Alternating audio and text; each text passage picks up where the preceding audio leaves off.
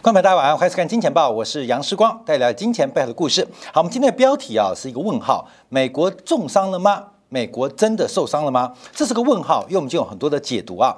第一个，我们看到卢布，卢布的表现，卢布对欧元在最新的报价当中是刷新了七年以来的新高。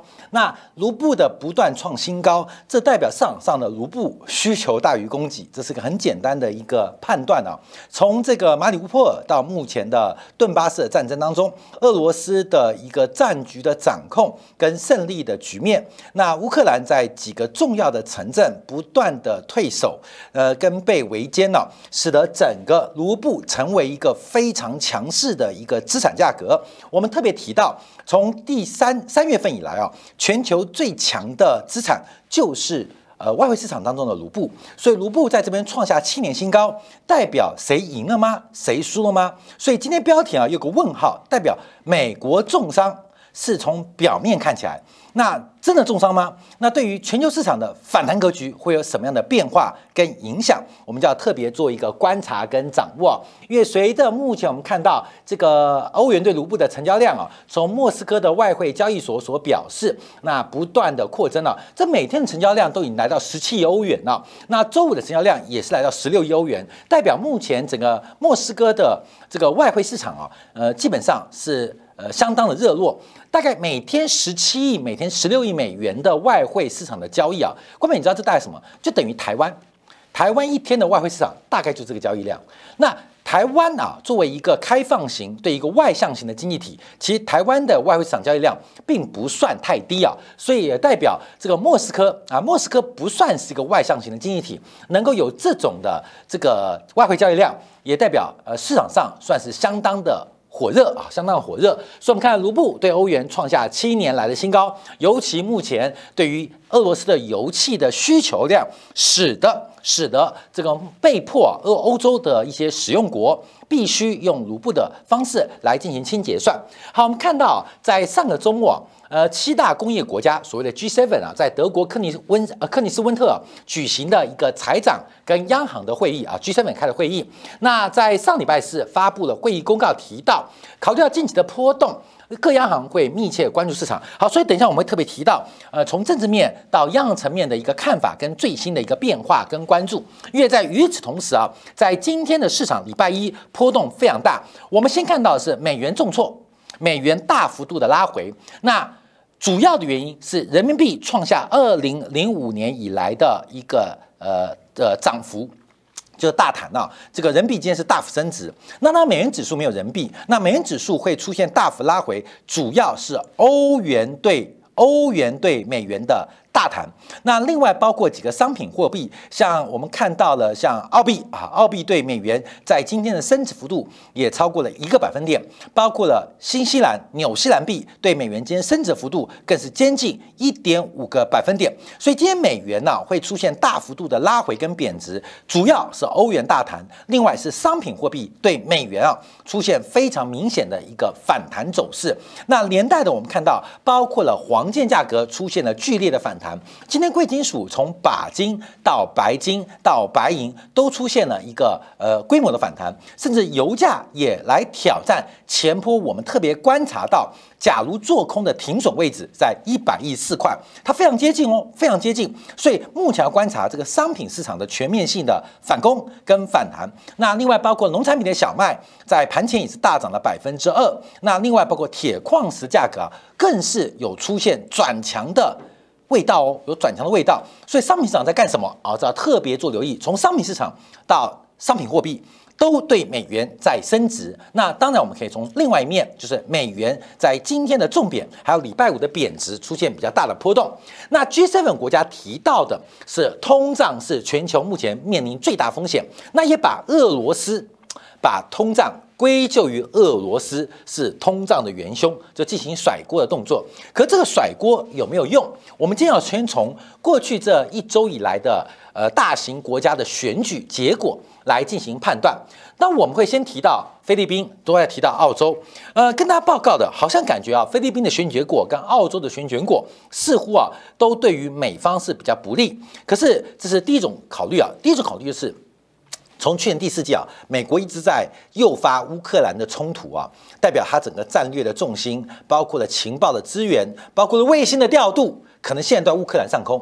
那大量的情报系统可能都部建在莫斯科或是欧洲的几个情报站，所以整个过去半年呢，美国把它的情报、外交、军事或是资金的一个资源啊，放在啊以乌克兰为周遭的一些呃地区。啊，不小心啊，投入不够，把菲律宾跟澳洲的选举给丢了啊！这是第一种解读啊，就是因为美国国力线不够嘛，只能发动一场媒体战。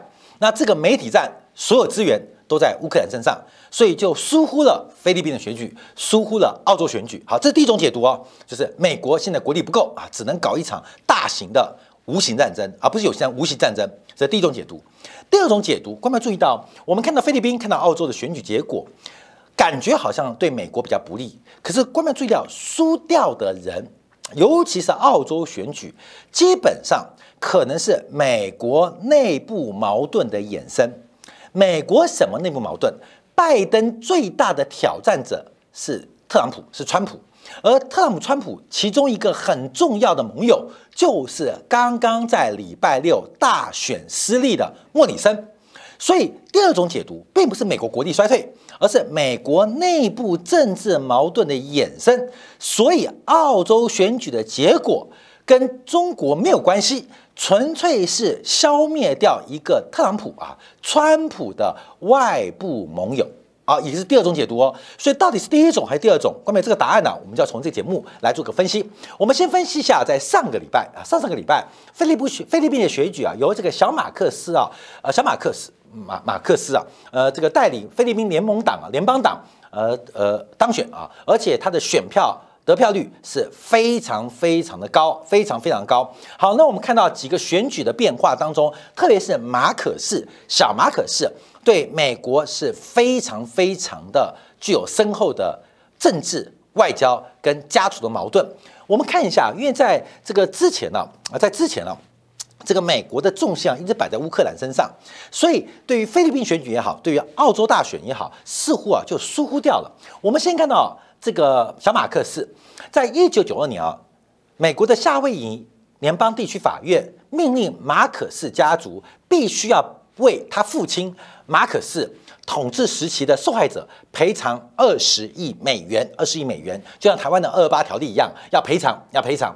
二零一一年呢，那夏威夷的联邦法院、地区法院呢，再次以没有遵从一九九二年的判决，裁定小马克思跟父亲啊，呃，跟母亲啊，这个伊米尔达，呃，这个要呃判处。藐视法庭罪，而且要处以三点五三亿美元的罚款。因为我们知道马可斯后来流亡之后去夏威夷啊，所以夏威夷的这个联邦地区法院就对他们的家族是非常非常的不友善，而且不断的百般的羞辱。所以我们看到在这次马可斯的一个政见当中，比较关注的就是中美之间的问题。他特别表示，美国介入中非领土。中国跟菲律宾领土问题将是灾难的根源，所以它显然跟美国的南海主张有明显出入，甚至南海在国际仲裁当中，他认为菲律宾说无效哦，为什么无效？因为中国不同意嘛，所以这个仲裁就无效。所以小马克思对南海的一个主张是有自己的看法。我们不要说轻中，但对美方是相当不利的。而菲律宾也是东协十国当中人口第二大的国家。人多好办事，所以规模也是蛮大的。所以这个菲律宾跟美国的关系有没有好转机会，在这边是目前不能太乐观的。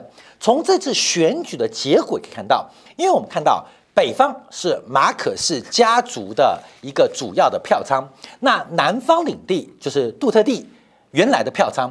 那这次副手人选是杜特地的女儿，所以我们看到是南北的结盟，马可斯家族跟杜特地家族的结盟。赢得这次大选，那这个小马克斯得到了百分之五十八点七四的选票，第二名之后得到百分之二七点九九。那这个杜特地的他女儿得到更高百分之六十一选票，第二名的对手仅仅只有百分之十七啊。所以这一次啊，在菲律宾大选当中出现了非常明显的一个变化，就是亲左啊亲左，而这个左派呃，不仅不是保守派啊，而且在外交当中跟美国似乎并不是站在有利的一边。好，各位朋友听到这边，美国输了吗？啊，不一定啊，我们都要解读下去。我们再看一下马可斯大选呢，这次获胜主要原因就针对年轻世代，那十八到二十岁，将近四分之三人票都投向了小马可斯。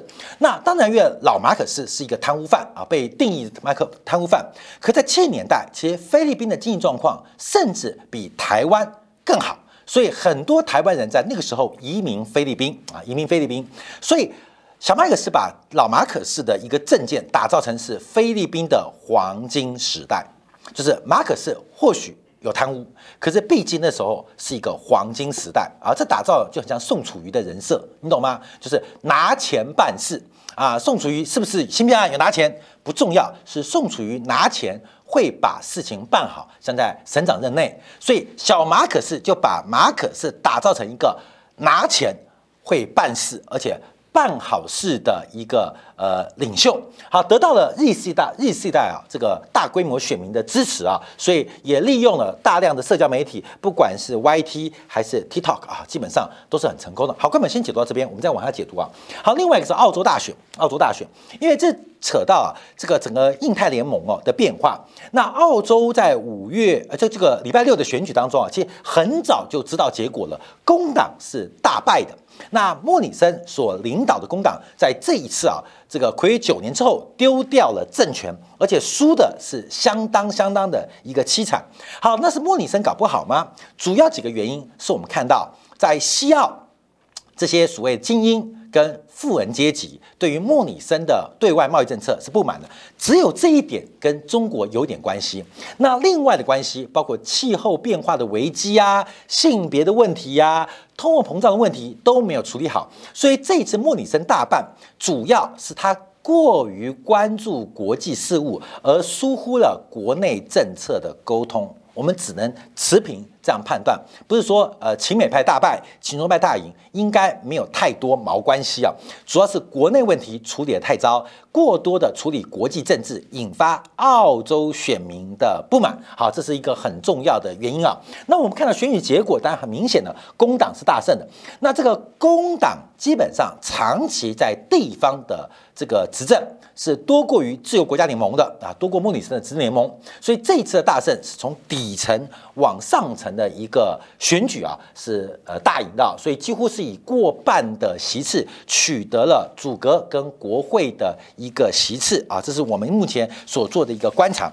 好，到到目前为止啊，看起来啊，呃，假如用正解读，好像请中败大胜啊，其实应该不是这样解读，因为目前可以观察，我们观众啊，莫里森是谁的敌人？是莫里森是中国敌人，还是澳洲的政治路线是中国敌人？这个要先辨别清楚啊，敌我清楚。因为呃，所有事件都是系统性发生的。那莫里森是敌人的话，严格来讲，他应该是拜登的敌人。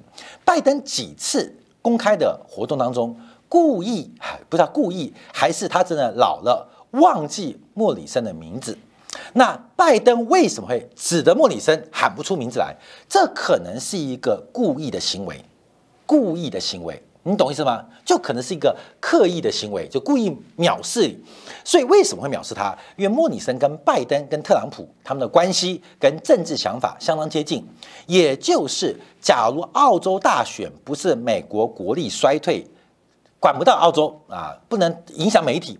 那更有可能原因是美国内部政治矛盾的衍生，就是要把外部这种特朗普和川普集团的海外的势力给干掉啊，干掉。所以这次澳洲大选变天，包括菲律宾大选变天，它都有可能有两层含义：一个是美国的国力到底有没有下滑，这个国力是媒体舆论。文化的控制能力。那第二个是美国内部的斗争，是不是开始影响到全球的政治变化？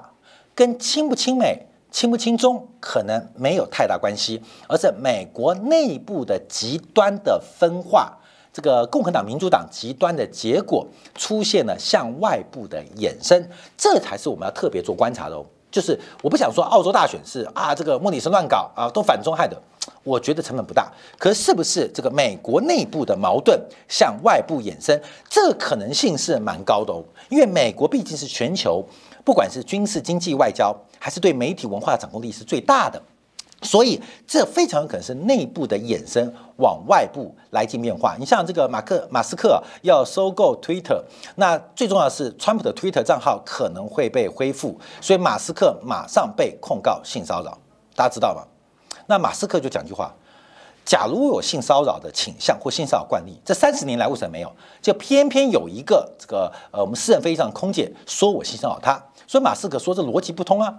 我还需要性骚扰吗？哈，我需要性骚扰吗？我是马斯克，诶，都是人家性骚扰我，什么时候轮到我性骚扰别人？那我常常讲到这个国际政治斗争的时候，就是第一个啊，强奸、贪污、吸毒、偷看 A 片，然后摸小孩子屁股，或是性骚扰，就是你找不到其他证据就性骚扰，就跟世光一样被告性骚扰一样，莫名其妙的一个这个丑八怪告我性骚扰啊。那重点是。在柯文哲领导的性别委员会彩虹帮的判断之下，我跟你讲哦，看到没有？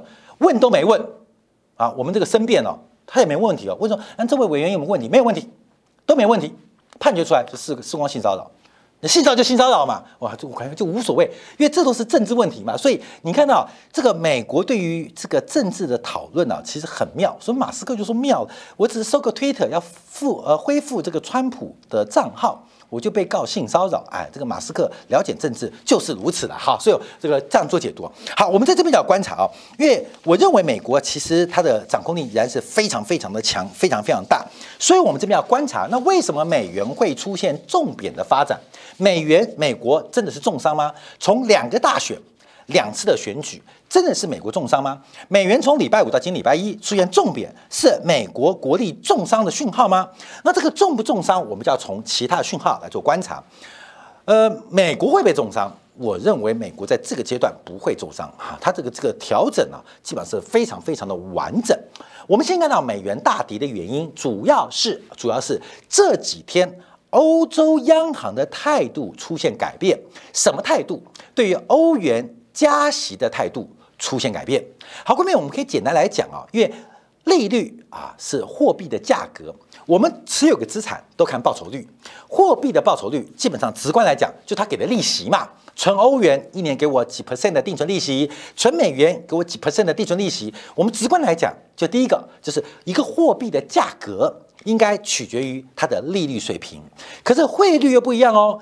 货币的价格是货币的价格。假如它跟别的货币形成一个比较关系，就叫汇率。汇率是两国货币交叉的比率。所以你的利率升息或降息，基本上还不代表你强弱。你要对比另外一个跟你加息或升息的经济体，才能做一个呃解读啊。好，这第一个直观，从利率就是货币的价格。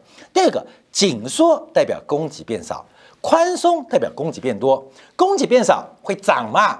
供给变多会跌嘛？所以，我们看这几天啊，其实欧洲央行的态度出现，过去这一个礼拜哦，出现蛮大的改变。我们先看到德拉吉啊，啊拉加德 拉德拉里下去了，意大利总裁总理了。这个拉加德啊，拉加德五月二十号提到，这个欧洲央行可能在夏季会结束购债计划。这条计划，那数周不是讲数月哦，将会提高利率。好，拉加德，我们在金钱报的节目有跟大家分析过啊，有分析过，就是他基本上是美国的鹰犬啊。这光没有看金钱报九就知道，我们那时候还分析过，他讲错话不是闭嘴吗？今年年初他乱讲话啊，乱讲话，搞得美元假突破失败啊，就突破失败变成假突破嘛，还记得吗？今年初去年底我们说拉加德闭嘴啊，就农历年前哦，就是我们农历年呐。他讲个话说哦，欧洲央行要鹰派哦，就搞得欧元反弹，美元大跌，这破坏了美国割全球韭菜的梦嘛。所以拉加德回家自我反省，叫自省啊，自我批判，这足足两周没有什么公开活动，也没什么发言，就讲错话了嘛啊。那其他的欧洲央行委员们就跳出来说，呃，这个目前欧洲没有加息可能，就替他灭火，替他擦屁股。好，那是二月份的事情哦，到了五月二十号开始改变。这个改变代表什么意思啊？为什么欧洲央行要开始升息了？所以观察哦，七月份可能就是欧元区十年以来首度的升息动作。那我们看德国央行行长啊，在周末也提到，ECB 欧洲央行停止资产购买之后，很快会看到加息，也不排除直接加息零点五个百分点的可能性。荷兰央行提到，七月份需要加息零点五个百分点。好，关键这几个是北欧国家，就比较鹰派嘛。我们看南欧国家，像这个意大利央行，他们债务比较多嘛，南欧都是欧租嘛，所以不喜欢加息。他说啊，欧洲央行可以开始加息，最快或在七月。哎，没有听错哦，意大利愿意接受加息哦。意大利有多亲美？超级亲美。非常亲美。好，我们再看芬兰央行，芬兰央行也说应该相对迅速结束负利率。关于我们对于北欧国家都有一个非常美好的现印象，哇，就是国家很富有，环境很干净，很富。关没有屁，芬兰国家年轻人失业率超过两成。挪威、瑞典、芬兰虽然三个北欧国家，挪威经济非常好，为什么？因为它有石油。芬兰其经济一点都不好。啊，一点都不好。自从那个 Nokia 被丢到垃圾桶，当愤怒鸟被鹰老鹰吃掉之后啊，芬兰现在想不出什么好东西了。所以芬兰的年轻人失业率在二十 percent 以上哦。你在全球范围之内找到年轻人失业率超过二十 percent 以上，就芬兰，不然就是乌干达啊、肯亚。